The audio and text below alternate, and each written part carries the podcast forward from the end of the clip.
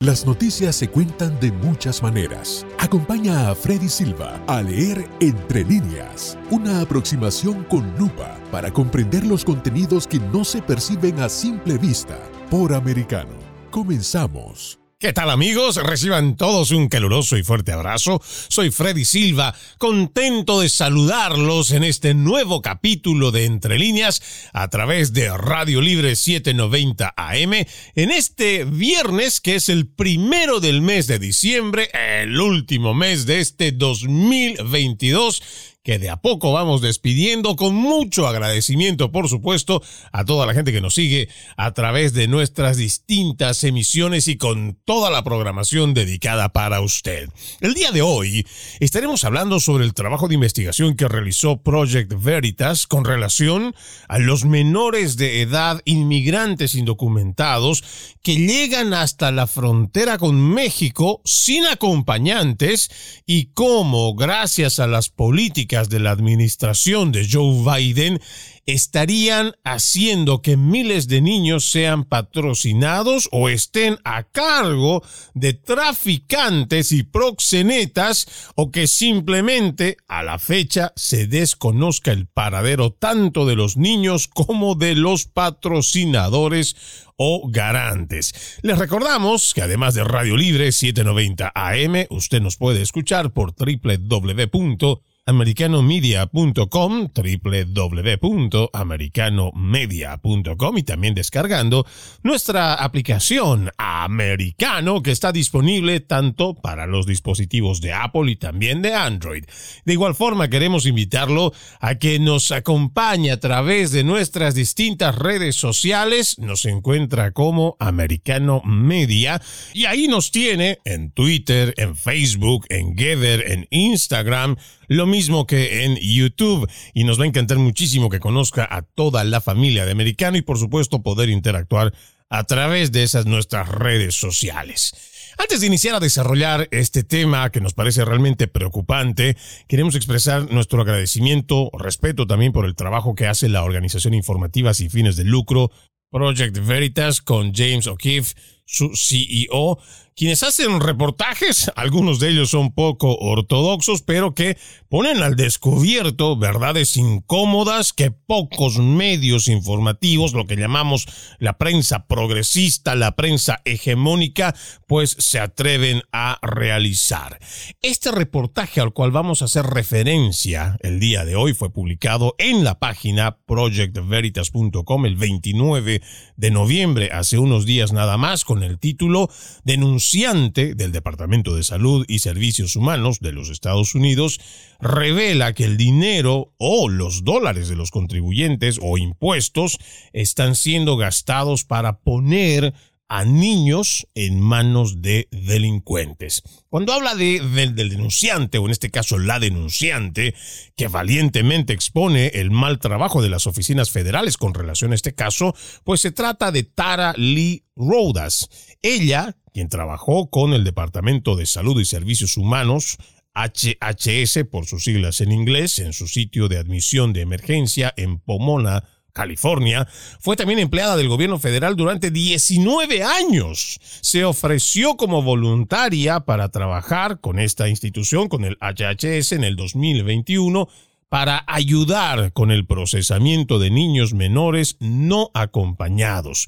Rodas también afirmó que luego de cuestionar a los burócratas del gobierno federal sobre las posibles irregularidades que ocurren dentro de sus instituciones, la respuesta fue en general desdeñosa a sus preocupaciones y que más bien ha sufrido represalias en el trabajo por plantear estos problemas. Pero vamos a escuchar a la denunciante qué es lo que dijo durante una entrevista donde va hablando de estos casos muy preocupantes. I've seen that there are large numbers of children who are being sent to the same location in some areas within a few square miles. There are over 300 unaccompanied children who have been released.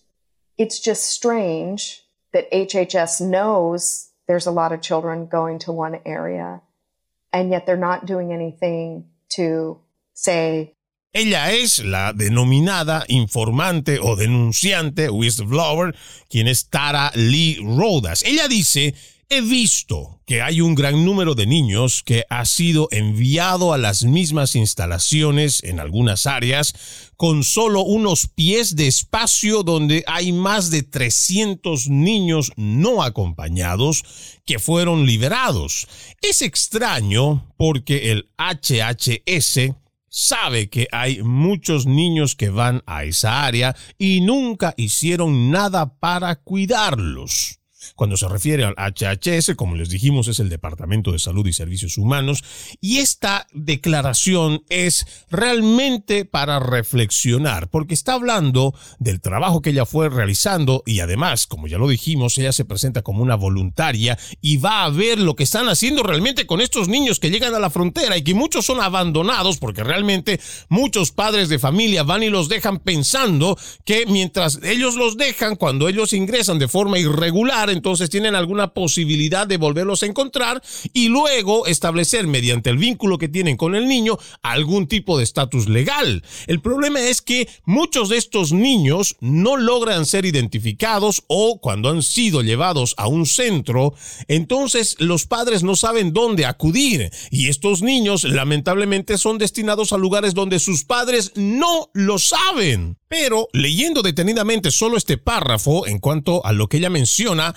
ellos saben, los agentes federales saben que existen hacinamientos de niños a donde los están acomodando porque ellos están conscientes de que los espacios para empezar son reducidos. Y como lo iremos viendo más adelante, no solamente es el hecho de que los espacios sean reducidos, sino que incluso en el lugar en donde son destinados estos niños menores de edad, podrían ser de 6, de 9, de 12, de 16 años, hay solamente hombres adultos que no tienen relación alguna con ese menor, que no son siquiera un pariente lejano, no son nada, no tienen nada que ver en la línea genealógica familiar, pero ahí están los niños, ahí fueron destinados estos niños y esto es lo primero que tiene que llamarnos la atención y la preocupación. Pero el problema más grave que yo pude encontrar al momento también de hacer seguimiento y también hacer una investigación en cuanto a este tema es que dentro de la misma normativa, cuando usted puede ingresar a acf.hhs.gov, Ahí usted va a encontrar la página oficial de la Oficina de Reasentamiento de Refugiados, la oficina que hay una oficina especial para la administración de niños y familias. Hay una guía de políticas del programa para estos niños no acompañados que tiene por sigla ORR. En la sección 2 hay algo que me parece que es muy preocupante. Dice, en el 2.2, el proceso de solicitud de patrocinio. La ORR, escuche esto porque también se va a sorprender tanto como me sorprendí yo. La ORR comienza el proceso de encontrar miembros de la familia y otras personas que pueden estar calificadas para cuidar a un niño no acompañado tan pronto como el niño ingresa al cuidado de la ORR. Los padres parientes o amigos cercanos de la familia pueden solicitar que el niño sea entregado a su cuidado. El momento que terminé de leer este párrafo realmente me quedé frío porque inclusive con todas las demás normas que ellos establecen en el 2.2.1 de la identificación de patrocinadores calificados, a mí realmente me entró la preocupación de que por esa frontera está pasando todo tipo de cosas.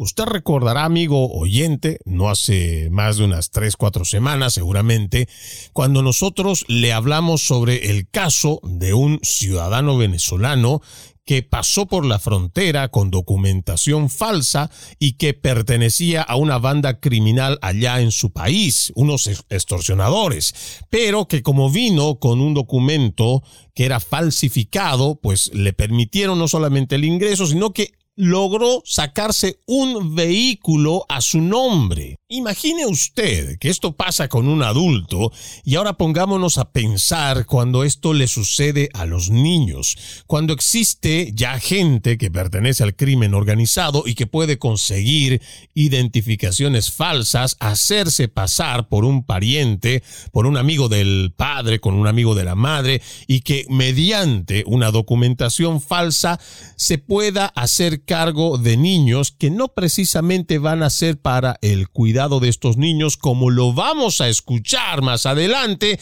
a los mismos niños que fueron entrevistados durante este trabajo de investigación, quienes dijeron que esas personas simplemente dijeron ser sus tíos, o en este caso era una tía, pero que jamás la había conocido. Una adolescente de 16 años fue la que dijo esto y la van a escuchar ustedes más adelante. Pero yo me pongo a pensar, más allá de las buenas intenciones que puedan tener los empleados federales, para tratar de encontrarle a alguien que se haga cargo de este niño, de este menor de edad, el problema va a ser tratar de cotejar, corroborar información con gobiernos, por ejemplo, totalitarios o que están totalmente en contra de proporcionar algún tipo de información a los Estados Unidos o funcionarios norteamericanos. Tal el caso de los gobiernos de Cuba, gobierno de Venezuela, gobierno de Nicaragua y seguramente muchos otros. Pero no podemos descartar, así como queremos dar la buena fe de aquellos que están trabajando para encontrar algún tipo de solución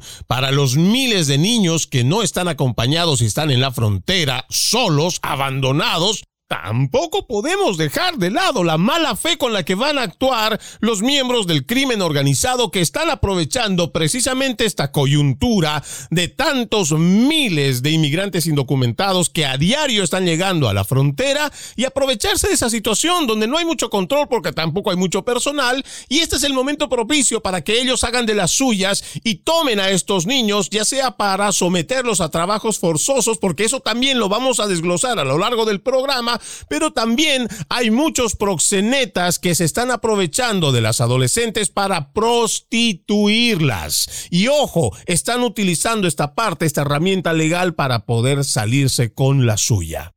Por eso es muy importante que nosotros prestemos atención a lo que está pasando en nuestra nación y cómo se lo está permitiendo gracias a la desidia y la ineficiencia de los políticos federales. Vamos a la primera pausa, amigos de Entre Líneas. Ya regresamos con más. En breve regresamos con Entre Líneas, con Freddy Silva, por Americano. Estamos de vuelta con Entre líneas junto a Freddy Silva por Americano.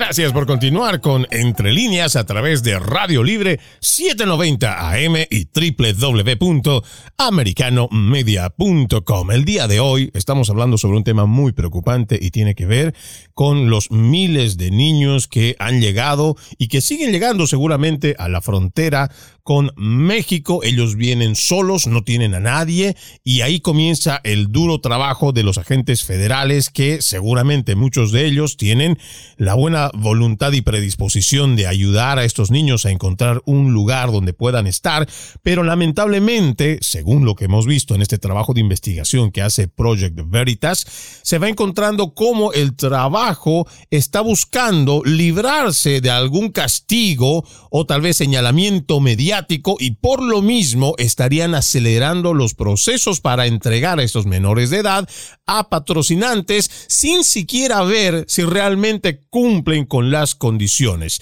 Aquí tenemos a la denunciante Tara Lee Rodas que dentro de la investigación que hace, ella es la informante, la que da la información con relación a lo que ve mientras ella estuvo haciendo la asesoría, ayuda, porque ella se presenta como voluntaria para ayudar al Departamento de Salud y Servicios Humanos de los Estados Unidos en este procesamiento de los niños migrantes no acompañados. Dentro de lo que ella menciona, se encontraron casos de fraude. Escuchemos lo que dice.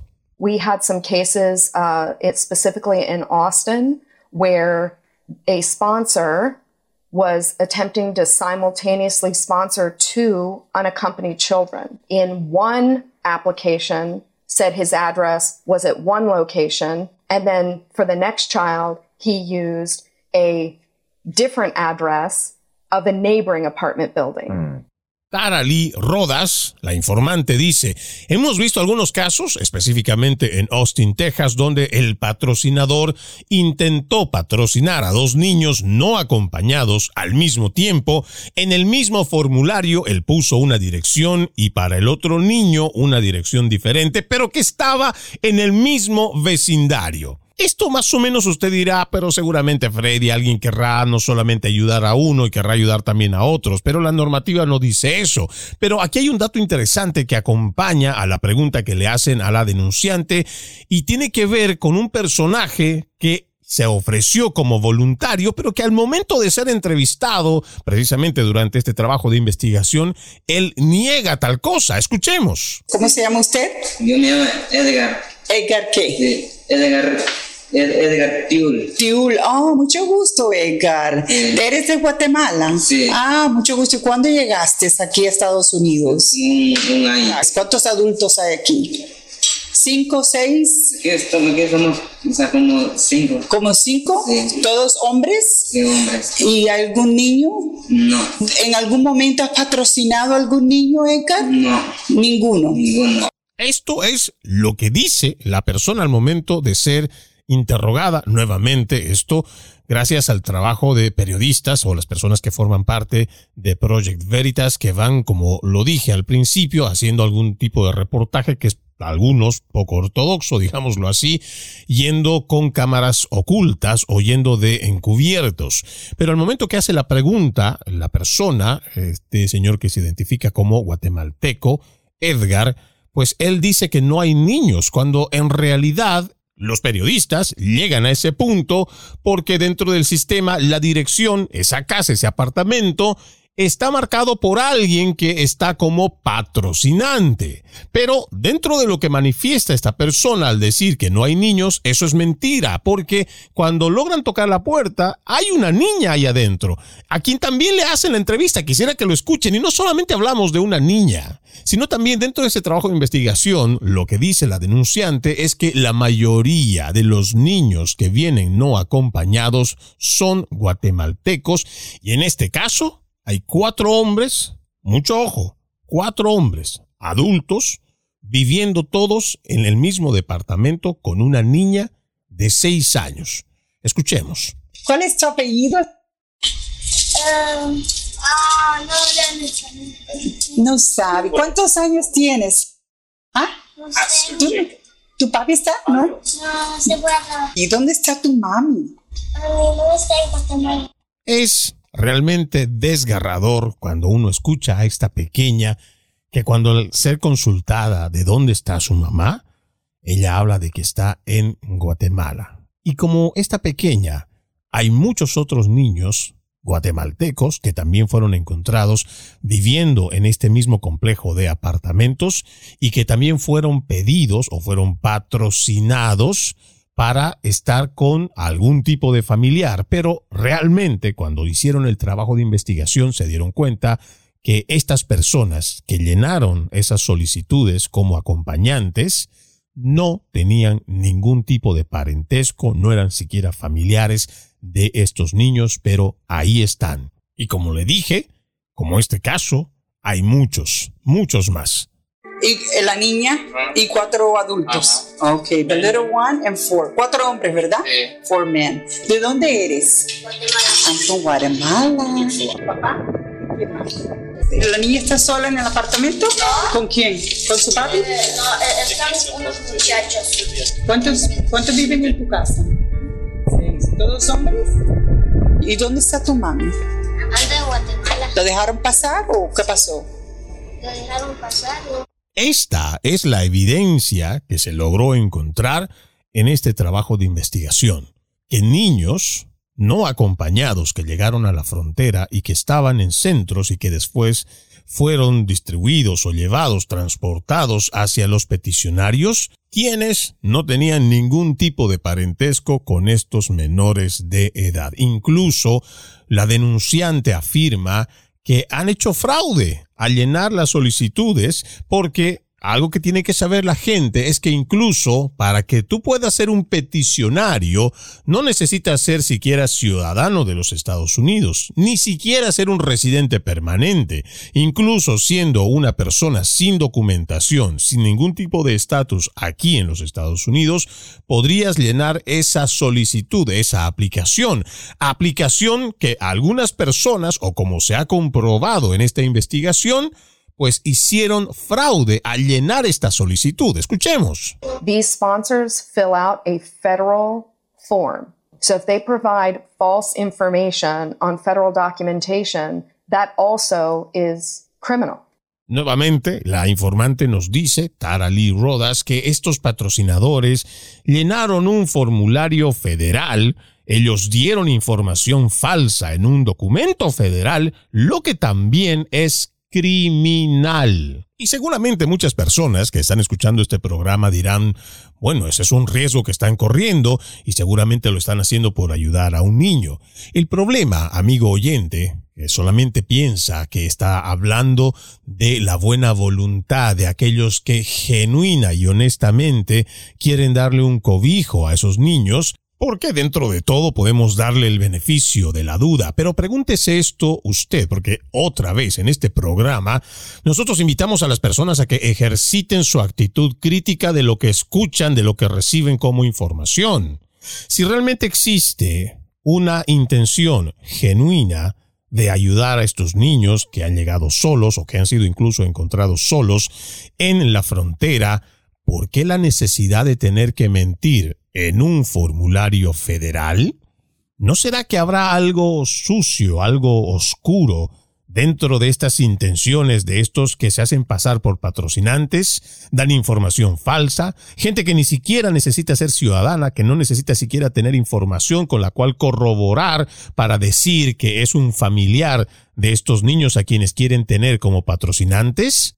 Y son este tipo de preguntas las que nos tenemos que hacer constantemente, porque nosotros no estamos lidiando con este problema, sino que en nuestra responsabilidad social, en vez de asumir algún tipo de acción, lo que estamos haciendo es simplemente dejar que los actores federales pues hagan lo que puedan hacer y lo que pueden hacer es esto, lo que están haciendo.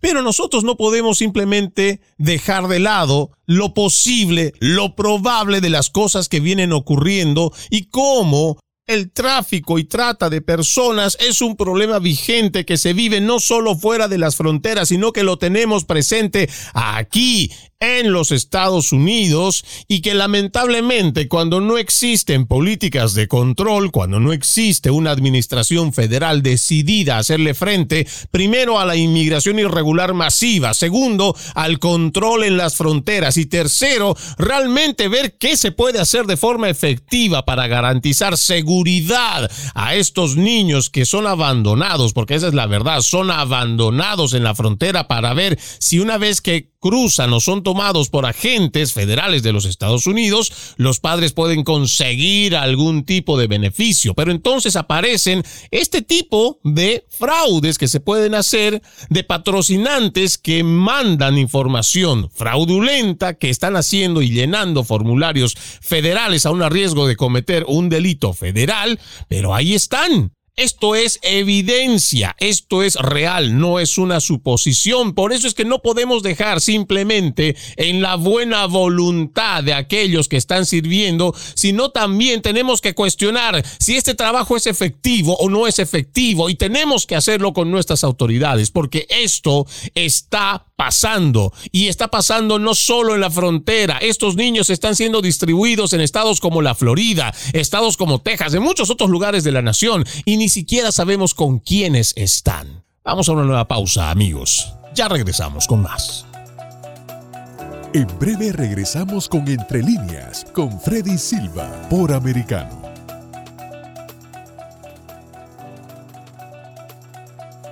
Estamos de vuelta con Entre líneas junto a Freddy Silva por Americano.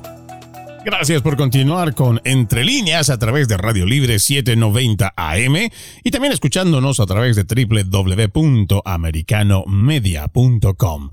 El día de hoy hablando sobre un tema muy preocupante, sobre los niños no acompañados que llegan a la frontera de los Estados Unidos y que después son llevados a diferentes lugares mediante una solicitud que hacen los denominados patrocinantes. Hemos visto que la ley permite que no solo sea el padre o la madre de esa criatura quien pueda reclamarlo como patrocinante, incluso puede ser un tío, un primo, un pariente lejano o incluso alguien que no tiene relación con esta criatura. De igual forma, este trabajo de investigación que lleva adelante el equipo de Project Veritas muestra que estos mismos patrocinantes no necesariamente tienen que ser ni ciudadanos ni residentes permanentes. Pueden ser incluso indocumentados que a quienes seguramente no habrá de dónde pedirle documentación fidedigna y real para que pueda uno saber a quién le está entregando estos niños. Pero dentro del relato que da a conocer en esta entrevista, en este trabajo de investigación, la denominada informante, que es Tara Lee Rodas, ella dice algo que es realmente preocupante y que describe cómo los niños terminan convirtiéndose en un producto, un producto que son reconocidos como tal desde Guatemala, que es de donde viene la mayoría de estos niños no acompañados, pero que son fichados por los traficantes. Escuchen este relato, realmente es muy, muy inquietante. So your trafficker in Guatemala, he's got to use the cartel to get his children across Mexico.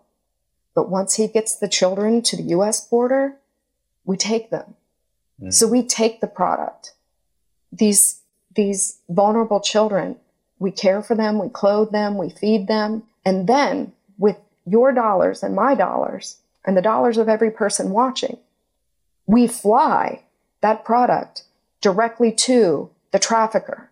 The trafficker then has the ability to labor traffic that child until they're caught, if they ever are. And, and God forbid it's sex trafficking. Lo que ella dice es, los traficantes en Guatemala usan a los cárteles para llevar a los niños a través de México y una vez que los llevan a la frontera en Estados Unidos, nosotros tomamos a estos niños. Estos niños vulnerables a los que cuidamos, vestimos y alimentamos, y ojo, ¿ah? esto se hace con su dinero, mi dinero y el dinero de todos los que nos miran, bueno, en este caso todos los que nos escuchan, nosotros enviamos volando ese producto directamente hacia el traficante. Entonces el traficante tiene la habilidad de traficarlo laboralmente a ese niño o usarlo para el tráfico sexual.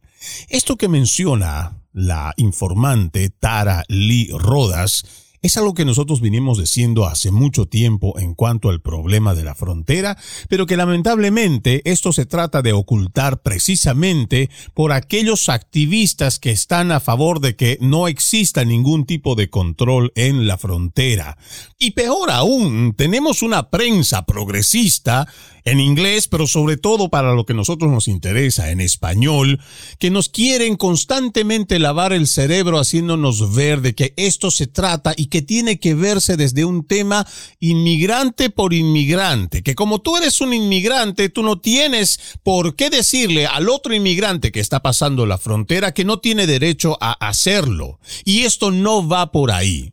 Lo que quieren siempre a través de esta prensa progresista en español también es hacer quedar mal a aquella persona que está denunciando que no existe control por parte de las autoridades federales y que a través de esa frontera están pasando muchos delitos. Y entonces, ¿qué hace esta prensa progresista sumada a los politiqueros y activistas que están a favor de que no haya control? Te llaman anti-inmigrante y no va por ahí. Aquí estamos viendo nuevamente y con evidencia otra vez que dentro de todo este problema migratorio están pasando cosas terribles y le están pasando a los niños.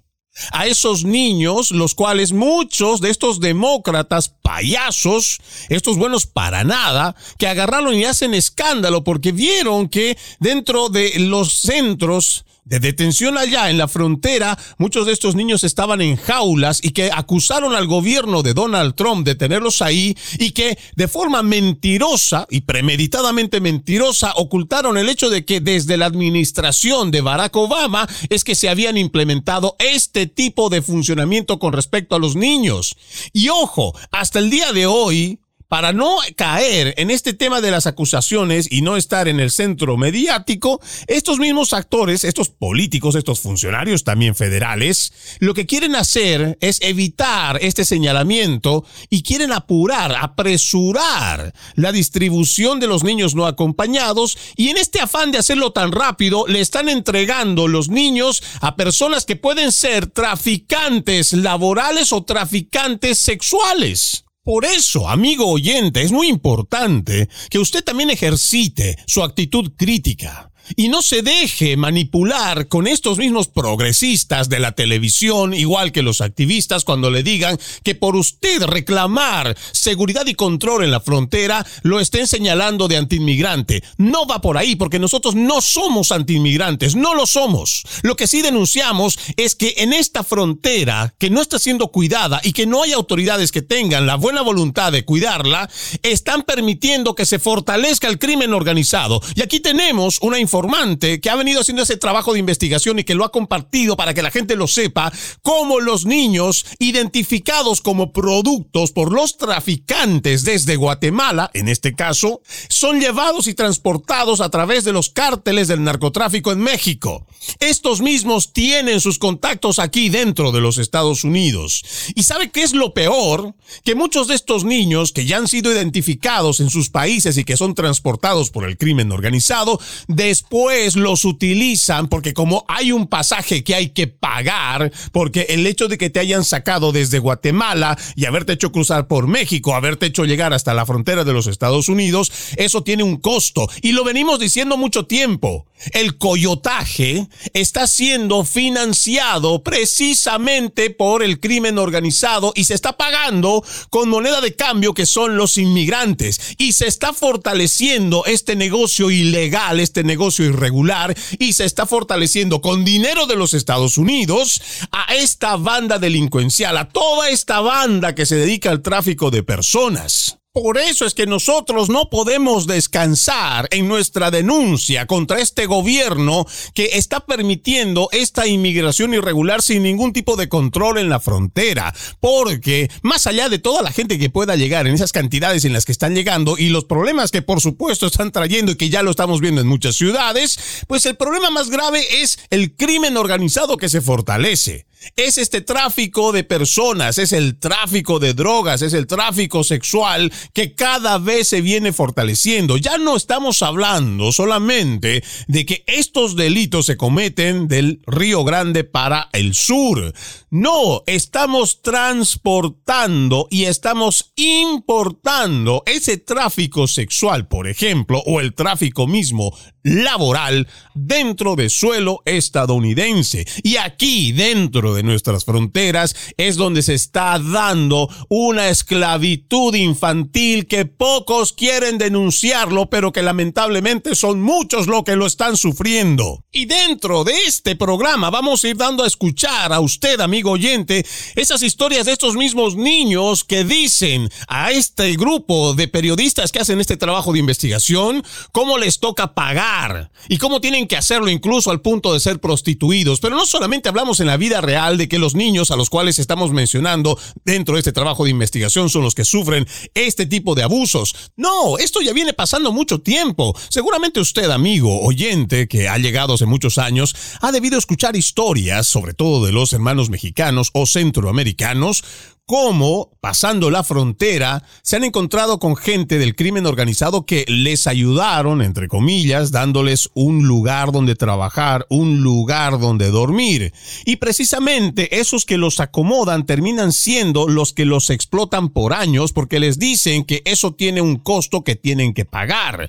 Hay gente que ha estado trabajándole a, este, a estos traficantes por más de 10 años. Ojo, ¿ah? lamentablemente muchas personas que vienen del otro lado de la frontera, otros ni siquiera saben leer, mucho menos escribir y no tienen idea de cuáles son las leyes que los protegen. Y de eso se aprovechan los traficantes, de eso se aprovechan estos malnacidos, porque a esta gente que viene con ganas de trabajar, que viene simplemente con el ánimo de prosperar y ayudar a sus familias, los utilizan para que sean sus generadores de dinero y los tienen explotados. Por eso es importante hacer control en las fronteras para saber cómo se mueve el crimen organizado y cómo se está fortaleciendo gracias a la falta de control de esta administración. Vamos a la última pausa, amigos de Entre Líneas. Ya regresamos con más. En breve regresamos con Entre Líneas, con Freddy Silva, por Americano.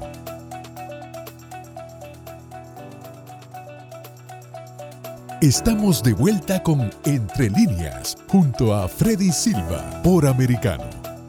Gracias por continuar con Entre Líneas a través de Radio Libre 790 AM y también escuchándonos a través de www.americanomedia.com y descargando nuestra aplicación americano disponible para Apple y también Android. El día de hoy estamos revisando este trabajo de investigación que realizó Project Veritas con relación a los menores de edad inmigrantes indocumentados que llegan hasta la frontera con México sin acompañantes y cómo, gracias a las políticas de la administración de Joe Biden, estarían siendo llevados hacia personas desconocidas que ni siquiera son familiares y que estarían en peligro de ser parte o de ser sometidos por traficantes laborales, lo mismo que traficantes sexuales. Dentro del relato, antes de irnos a la pausa, escuchábamos cómo explicaba la informante Tara Lee Rodas que el proceso es relativamente sencillo de entenderlo. Los traficantes identifican a los niños desde Guatemala, los llevan a través de México usando al cártel del narcotráfico, cualquiera de ellos que esté operando con ellos, los llevan hasta la frontera, hacen de que estos niños sean después recibidos por autoridades federales, las cuales después se hacen las solicitudes y que entendemos, o por lo menos sobreentendemos en cuanto a lo que da esta información, esta investigación, es que estos traficantes ya saben de estos niños y a través de la aplicación federal, la cual no exige que seas un padre, un tío, sino que puede ser cualquier persona, no necesariamente un pariente, entonces pueden ofrecerse como patrocinantes. Y de esta forma el gobierno federal termina enviándoles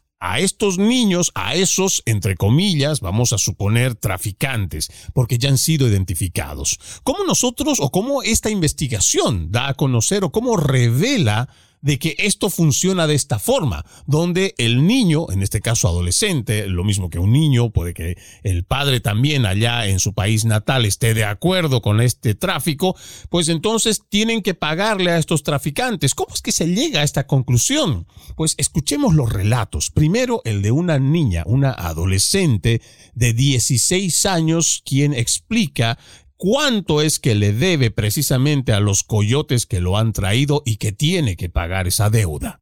Porque yo quise venir, obviamente que tengo que pagar. Tiene que pagar la deuda. ¿Cuánto que debes?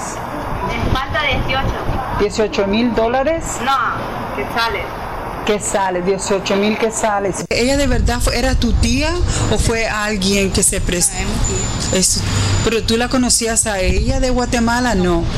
¿Y cómo tú supiste Pues de.? dice que conocía desde chiquita, pero no la conocía. Ahí podemos escuchar claramente a esta menor de edad, una adolescente de 16 años. Usted también puede ver esta entrevista a través de la página projectveritas.com donde explica esta muchacha cómo debe estos 18 mil quetzales que al cambio de hoy serían 2.300 dólares por este coyotaje, por haberla traído, haberla hecho llegar hasta los Estados Unidos. Pero lo más delicado que yo escucho en esta entrevista encubierta que hace eh, la periodista de la que escuchamos es cómo responde en relación a la supuesta tía. Ella misma dice que en Guatemala, ojo, no estamos hablando de una menor de 5, no estamos hablando de una menor de 6, 7 años que tal vez podríamos nosotros decir que la podrían manipular. Estamos hablando de 16 años que está diciendo que esa persona se presentó diciendo que era su tía y que la conocía desde niña,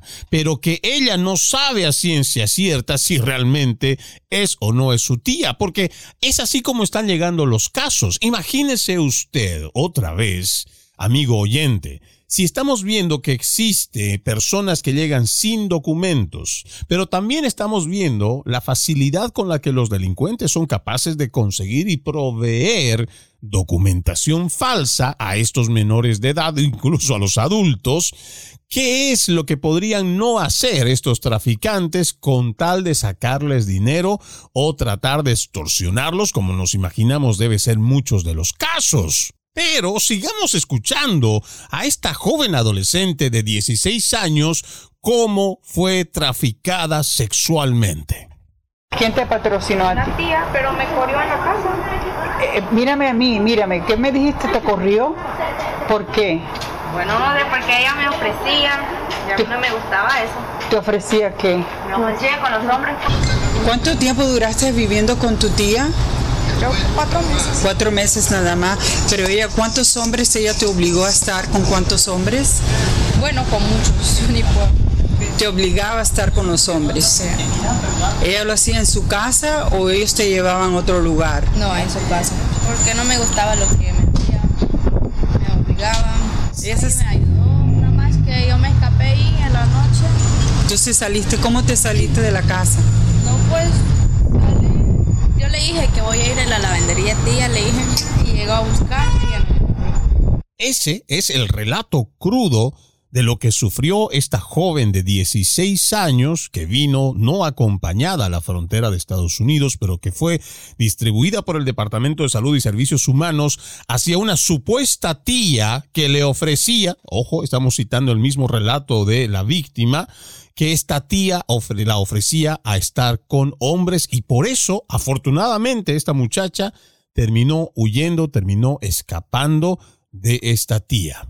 Lo que da a conocer también dentro de esta información Tara Lee Rodas, la denunciante, es que lamentablemente se está haciendo esto con muchos de los niños, porque una vez que se le otorga una especie, no sé si decir, patria potestad o la tutela a estas personas que podrían ser cualquiera, no necesariamente el papá, la mamá, el tío, el primo, el sobrino, incluso puede ser alguien que no tiene la más mínima relación una vez que le entregas esta tutela incluso a estos mismos niños o a estos adolescentes, los extorsionan diciéndoles que los van a deportar.